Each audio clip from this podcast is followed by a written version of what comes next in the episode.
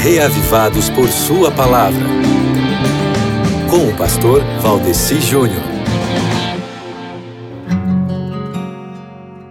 E aí, meu querido amigo ouvinte, tudo bem com você? É? Você já fez a sua leitura bíblica de hoje? Já? Que bom, parabéns!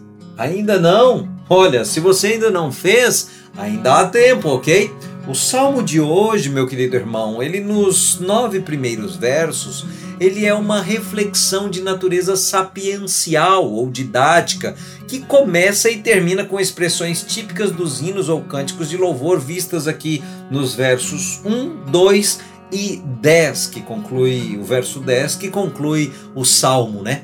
De acordo com a versão Septuaginta, esse salmo aqui, o 146, ele teria sido escrito por Ageu e por Zacarias, que foram dois profetas do fim do sexto século antes de Cristo. E o texto, ele é bem assim, ó. vou ler aqui para você. Aleluia, que todo o meu ser te louve, ó Senhor. A vida inteira eu louvarei o meu Deus. Cantarei louvores a ele enquanto eu viver. Não ponham a sua confiança em pessoas importantes, nem confiem em seres humanos, pois eles são mortais e não podem ajudar ninguém.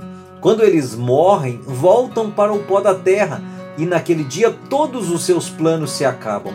Feliz aquele que recebe a ajuda do Deus de Jacó, aquele que põe a sua esperança no Senhor, seu Deus, o Criador do céu, da terra e do mar e de tudo que neles existe o Senhor sempre cumpre as suas promessas. Ele julga a favor dos que são explorados e dá comida aos que têm fome.